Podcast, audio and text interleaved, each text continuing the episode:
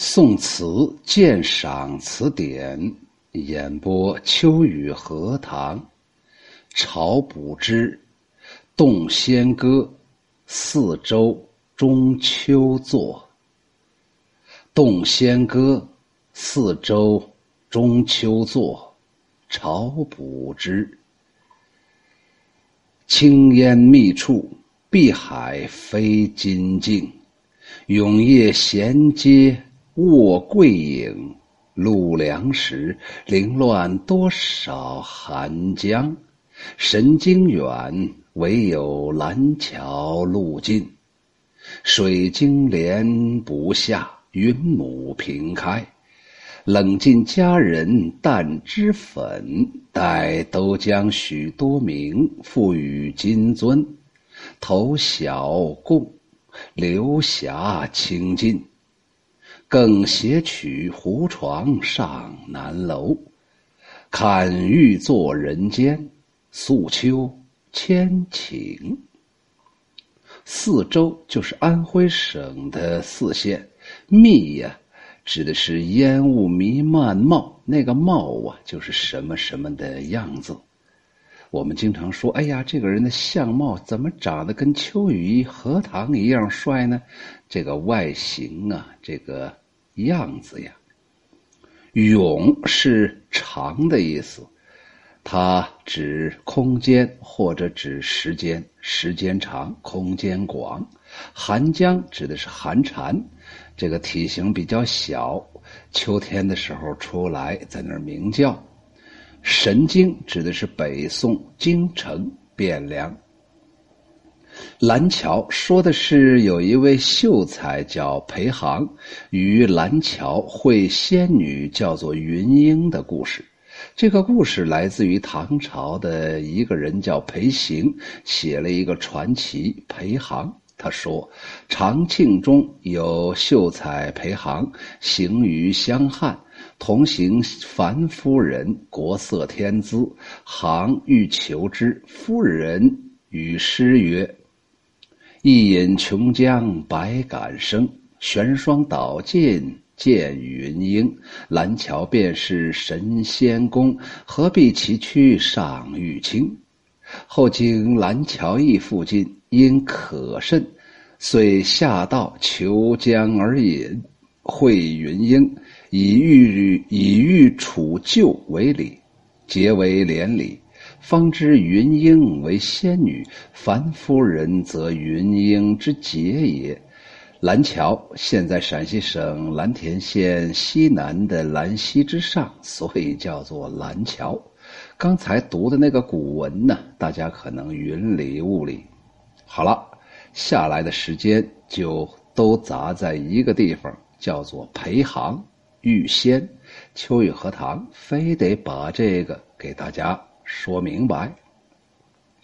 话说唐朝的长庆年间呢，有个秀才叫裴行，因科举考试不中，而到鄂主去漫游，拜访老朋友崔相国。恰值崔相国赠给他二十万钱，要长途携带回到京城，因此雇用了一条大船，载于湘水汉水。当然了，那时候没有微信，也没有支付宝，所以他得把那个银子呀得带上。同船呢有一个樊夫人，乃是国色天香的美人，言辞问答交接，隔着帷帐，仍然觉得亲近交融。裴航虽然感到亲切，但没有办法表达自己的心意与他会面，于是就贿赂樊夫人的侍妾，叫袅烟，袅袅的炊烟呢。你看人家侍妾这名字起的多好啊！求他送达了一首诗：“同为胡月游怀想，况遇天仙隔锦屏。倘若欲经朝会去，愿随鸾鹤入青云。”诗送送去了之后，很久没有得到回复。裴航多次询问这个鸟烟，鸟烟说：“哎呀，娘子看了诗，如同没有看，也能有什么办法呢？”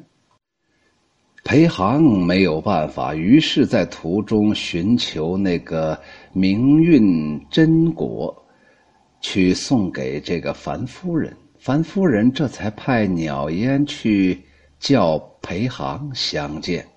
到了帐围之后，觉得玉莹光寒，花明丽景。樊夫人乌云似的环鬓低垂，修眉如新月淡扫，举止就是烟霞以外的仙人，怎肯与尘俗之人为偶呢？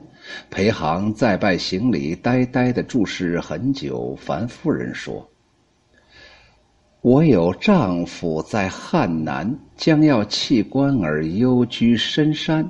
这次叫我去做一个诀别，心中十分哀伤担忧，怕不能按期到达，哪里还有心情留意顾看他人呢？确实不能这样。”只不过很高兴与你同舟共济，不要把邪血之意放在心上。裴航说：“啊，小生不敢。”在那里喝了酒就回来了。知道樊夫人操守如冰霜，不可冒昧相求。后来呢，樊夫人让鸟烟拿了一首诗送给了裴航，诗中说：“一饮琼浆百感生。”玄霜倒尽见云英，蓝桥便是神仙窟，何必崎岖上玉清？裴航看了这首诗，空怀感愧而已。然而还是不能理解，也不能参透这诗里的到底想表达什么意思呢？后来更没有重新见面，只是让鸟烟表达寒暄而已。于是抵达了湘汉，樊夫人与侍婢带着妆奁，没有和裴航告辞就走了。没有人能知道他到哪里去了。裴航到处寻找他，可是樊夫人隐迹逆行，毫无踪影可寻觅。裴航也就整理行装回京，经过蓝桥驿的附近，因为口渴得很，就到路旁找水喝。看见三四间茅屋，低矮而又狭窄，有个老妇人在纺麻柱。裴航给他作揖，然后讨水喝。老妇人吆喝着说：“呃，云英啊，端一瓯江水来，郎君要喝。”裴航对这句话很惊讶，回想起樊夫人诗中有“云英”的句子，深感自己不能领会。不一会儿，从围脖下面伸出了一双白玉般的小手，捧着一个瓷瓯。裴航接过来喝了，觉得真正的就是这种玉液呀，只觉得异香浓郁，透到了门外呀。于是还回了瓷瓯，突然揭开了围脖，看见了一个女子，像露珠裹着的红玉，像春风融化了的雪彩。脸比玉还要细腻，头发堪比浓云，娇滴滴的掩面遮身，即使是隐藏于幽谷之中的红蓝，也不能和她的美丽芳容相比。裴航看的都呆了，脚像扎了根似的不能走开。于是他对老妇人说。哎呀，我的仆人和马都饿了，希望能在此休息。哎，到时候我定当重重答谢。啊，希望您不要拒绝我们。老妇人说：“啊，请您自便吧。”就让他的仆从给这个裴航吃吃饭，给马喂饱。过了很久，裴航对老妇人说。哎呀，刚才看见那个小娘子艳丽的使人吃惊，姿容超过了当世之人，所以我徘徊不肯离去。我愿意纳厚礼迎娶她，可以吗？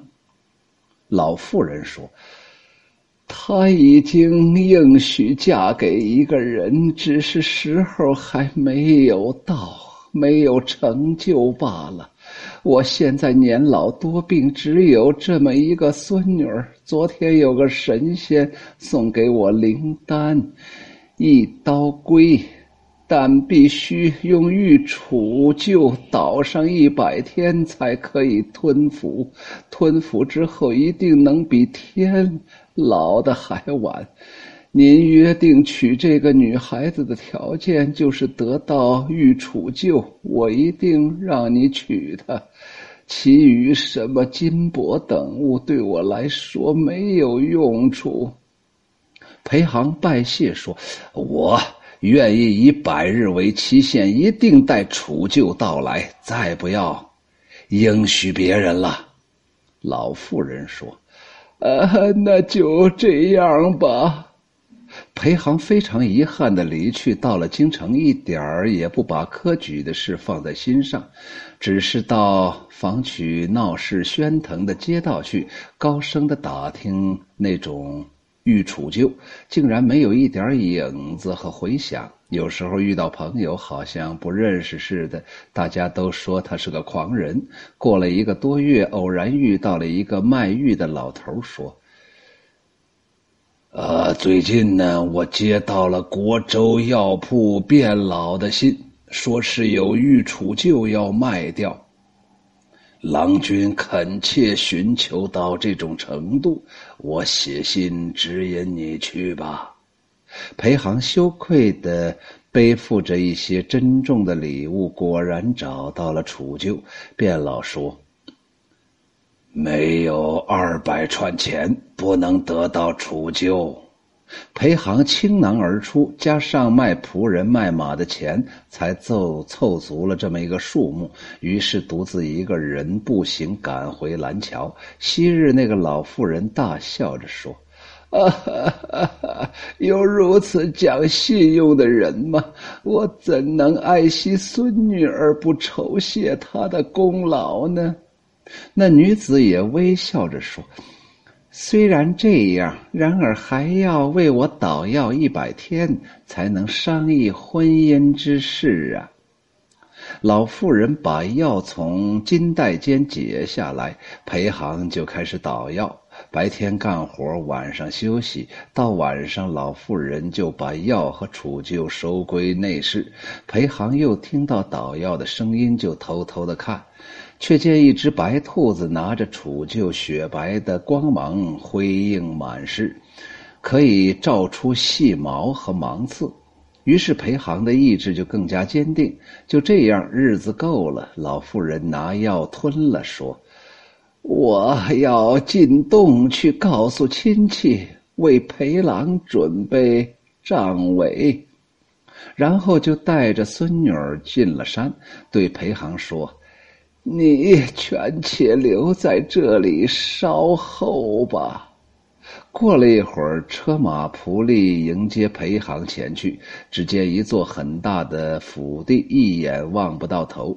珍珠做的门扉在日光下闪动，里面有帐帷、屏帷及珠翠珍玩，没有一件不尽善尽美，远远超过贵妻之家了。先同侍女引导着裴航入帐，完成了礼仪之后，裴航向老妇人下拜，感激涕零。老妇人说：“裴郎本来是清冷裴真人的子孙，夜当出世，不当对老妪深谢呀。”又带着他去引荐各位宾客，多半是神仙中人。后有一个仙女梳着环鬓，穿着呢衣，说是妻子的姐姐。裴航拜完，仙女说：“裴郎不认识我了吗？”裴航说：“哎呀，从前不是姻亲，想不起来在哪儿拜师了。不记得从。”恶主同船回到湘汉吗？裴航很是惊讶，诚恳的表示敬意。后来问左右的人，回答说：“啊，这是新娘的姐姐云俏夫人，仙君刘刚的妻子，已经是真人担当玉皇大帝的女官了。”老妇人就让裴航领着妻子进入了玉峰洞中，居住在琼楼舒适。给他吃降血琼英炼的丹药，裴航逐渐体性清虚，毛发变得深青带红而又转绿，达到了神话自在之境，超升为上仙。到了太和年间，他的友人卢浩在蓝桥驿的西边遇到了他，于是说起了得道之事，裴航就赠给卢浩蓝田美玉十斤。子府云丹一粒，说了一整天的话，让卢浩到他亲友那里去送信。卢浩磕着头说：“哎呀，老兄已经得道，无论如何要传授给我一些修道之法呀。”裴航说：“老子说，虚其心，实其腹。现在的人心越来越实，怎能懂得道家之理呢？”卢子不明白，裴航就告诉他。心多妄想，腹漏精意，就可以知道虚实了。凡人各有不死的法术，还丹的药方，只是您未便可教，将来再说吧。卢子知道不可能请求得到，但还等宴席终了了才离去。后世的人再没有遇见裴航的。今天呢，我们就到这里吧。哎呀，这个故事啊，秋雨荷塘把它读完之后，还是很有感触的。以后在船里头见到美女的时候啊，还是要搭讪搭讪呢。也许你就就此，一方面成就一方姻缘，另一方面也许就会修道成仙呢。可不要放过呀。